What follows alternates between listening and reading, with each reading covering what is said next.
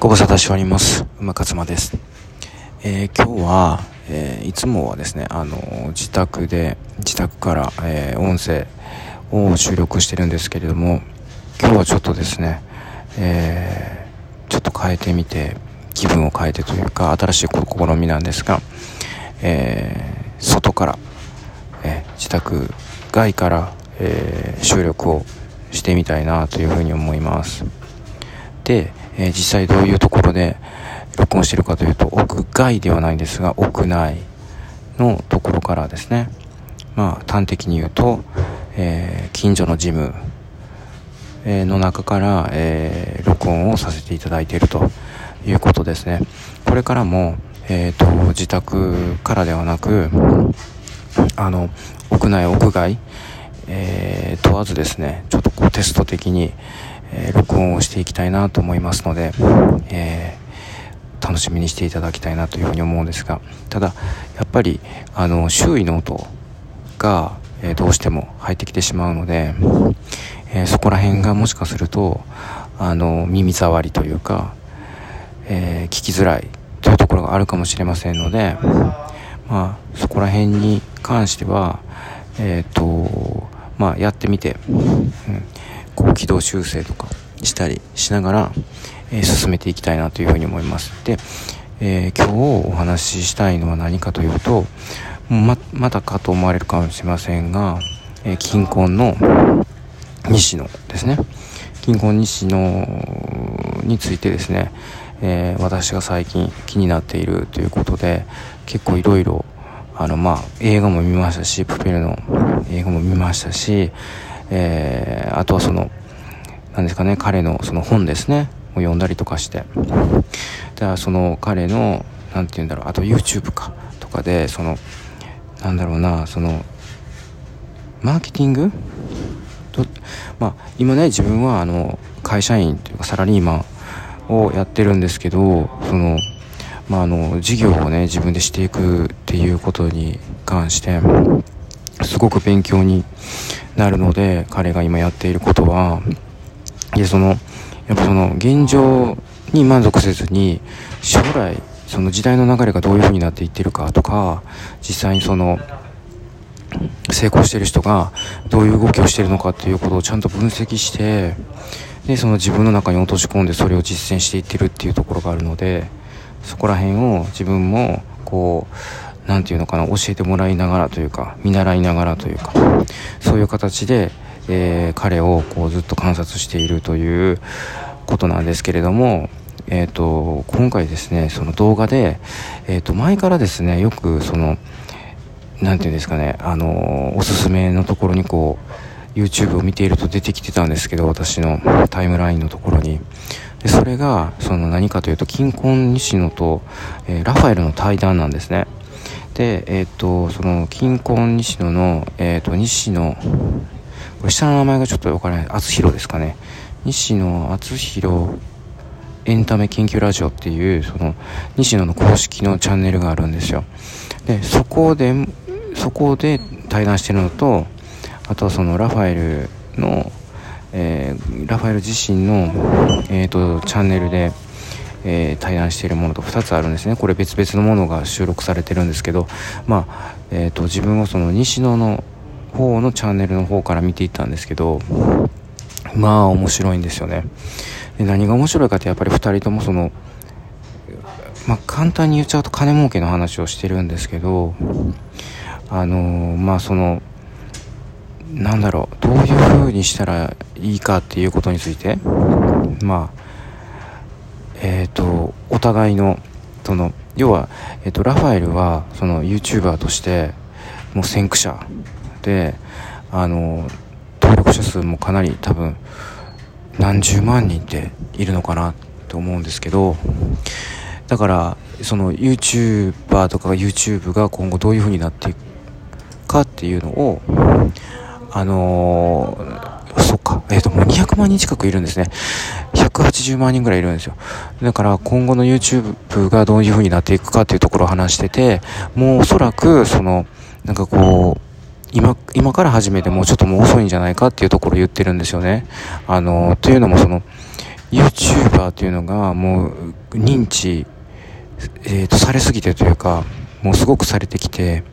で、えー、と今までテレビで活躍してた人たちも YouTube に参入してきてるからなかなかそこをこう超えていくのがちょっと難しいだからその何年も前から多分もう5年も10年も前からずっとこうややってた人たちヒカキンをはじめとする人たち YouTuber たちをこう超えていくっていうのはすごく難しくなってくるっていう風な話をしてましたね。まあ、そうなんだろうなって聞いててそういう風に思ったんですけど、で、その、近郊の西野は、あの、なんだろう、やっぱりその、コミュニティとかが大切になってくる自分がオンラインサロンをやってるっていうのは、まあ、ファンクラブの一環みたいなもので、で、まあ、そこだと、その、余計な横やりが入ってこない。だから変なことを言って、あの、実で潰そうっていう人が、まあ、まあ、いない平和な、あの、世の中というか、平和な、あの、グループでコミュニティ。なので、でそこで、あの、なんかこう街みたいなものを作って、バーチャルなオンラインの、えー、街みたいなものを作って、そこでいろんな面白いことを実現させていって、で、それを、その、閉鎖的なコミュニティの中だけで留めておくのではなくて、あの、外に、あの、持っていくっていう、で、驚かしていくみたいな、もしくはその、なんかこう、周りを説得させていくというか、うん、なんかそういうようなことを、えー、まあ、今、今もやっているし、だ、だんだんみんなはそういうことをするようになっていくんじゃないかっていうことを言ってるんですよね。うん、なるほどなと思って。で、彼が一貫してやってるのはやっぱりその信用残高を積み上げていくっていう、まあ、本当に、あの、基本中の基本、まあ、基本中の基本というか、その原理原則ですよね。やっぱりその嘘をつかないというか、正しい情報を発信するというか、うん、誠実にっていうようなことを、こう、ちゃんとや、積み上げていくと、それだけそのファンがついてるっていうことは、やっぱその人に信頼がある。その人を信用してるからっていうこともあると思うんですよね。もちろんその尊敬の念とか憧れっていうのもあると思うんですけど、まあそういうものがこう信頼の積み上げになって、えー、まあ周りが応援してくれるような、その形ができていくっていうことやと思うんですけど、まあだからそれをこう、なんかこう具現化してやってるっていうのが本当にすごいなと思って、この、えっ、ー、と、動画っていうのは、えっ、ー、と、2020年の4月に、えっ、ー、と、収録されてるんですけど、もうそれからだいぶ経ってるじゃないですか。で、あの、その時点で4万人だったんですね、オンラインの。あ、ごめんなさい、オンラインサロンのえー、メンバーの数が、それが今7万に増えてるっていうことなので、もう倍近くになってるっていう。まあ、多分、ちょっと前に7万っていう数字を聞いたので、まあ、増え続けてるんじゃないかなと思って。で、そこでやっぱり、なんて言うんですか？その新しい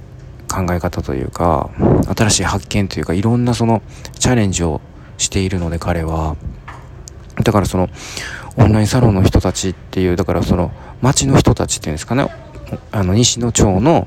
人たち、だから町内の人をこう、あの、オンラインで繋げていってる活動とか、オンライン、その、中にはいろんな職業の人がいて、まあ、あの、そのリアルの店舗持ってる人とかもいる。あの、まあ、そのも、もちろん飲食店営んでたりとか、美容室営んでたりとか、いろんなことを自営業されてる方っていうのを、こう、繋いでいくっていう。で、同じ町内の人やから、あの、ある程度のその価値観が共有されてて、で、共通の趣味っていうか、まあ、もちろんその、金剛西の応援してるっていうその共通の軸となるものがあるから、だから、結局、それでこう、なんていうんですかね、全く知らない人同士ではない、あの、会ったらすぐに、ね、仲良くなれるみたいな。まあ自分も、あの、オンラインサロンね、別のオンラインサロン、あの、勝間塾っていうところに入ってますけど、やっぱりそこに入ってることによって、あの、その中の人たちとはすぐに仲良くなれる。なんかこう、もう、なんかこう、初めて会うような仲ではないような、なんかそういう感覚になるっていう、まあ、それは体感、体感してるというか、あの、体験してますので、なので、まあ、そういうこう、コミュニティ作りというか、街づくりっていうのは、ちょっと自分もそういう感覚で、あの今後のビジネス展開していくね、事業を始めるっていうのですごい大きなヒントになるのかなというふうに思いました。実際に、まあ自分もこう、ちょっとクローズドな、あの、コミュニティみたいなのをやってまして、うん、本当にそこの中の人たちっていうのは、すごく、なんだろう、えっ、ー、と、気が合うし、なんかこう、一緒にいて楽しいし、あの、同じものをこう共有できてるから、まあ、それはちょっと7つの習慣っていうね、その成功哲学ですごい有名な、まあ、自己啓発の父というか、まあ、世界一多分有名な自己啓発だと思うんですけど、そのね、勉強会とか読書会みたいなのをこうやってて、それで繋がっている人たちっていうのは本当にね、同じような意識を持っててね、やってて一緒に話しててすごい楽しいし、なんかこう、全然知らないところから知り合ってるけどなんかこう他人じゃないようななんかそういう不思議な感覚なんですよね。ということで、まあ、今日はそういう何て言うんですかそのコミュニティっていうのがあのこれからのキーワードになってくるじゃないかなっていうこう同じような価値観で人がつながっていくっていう社会がこうできていくんじゃないかなってちょっとワクワクしてる感じでした。はい。ありがとうございます。それでは、また来週、いってらっしゃい。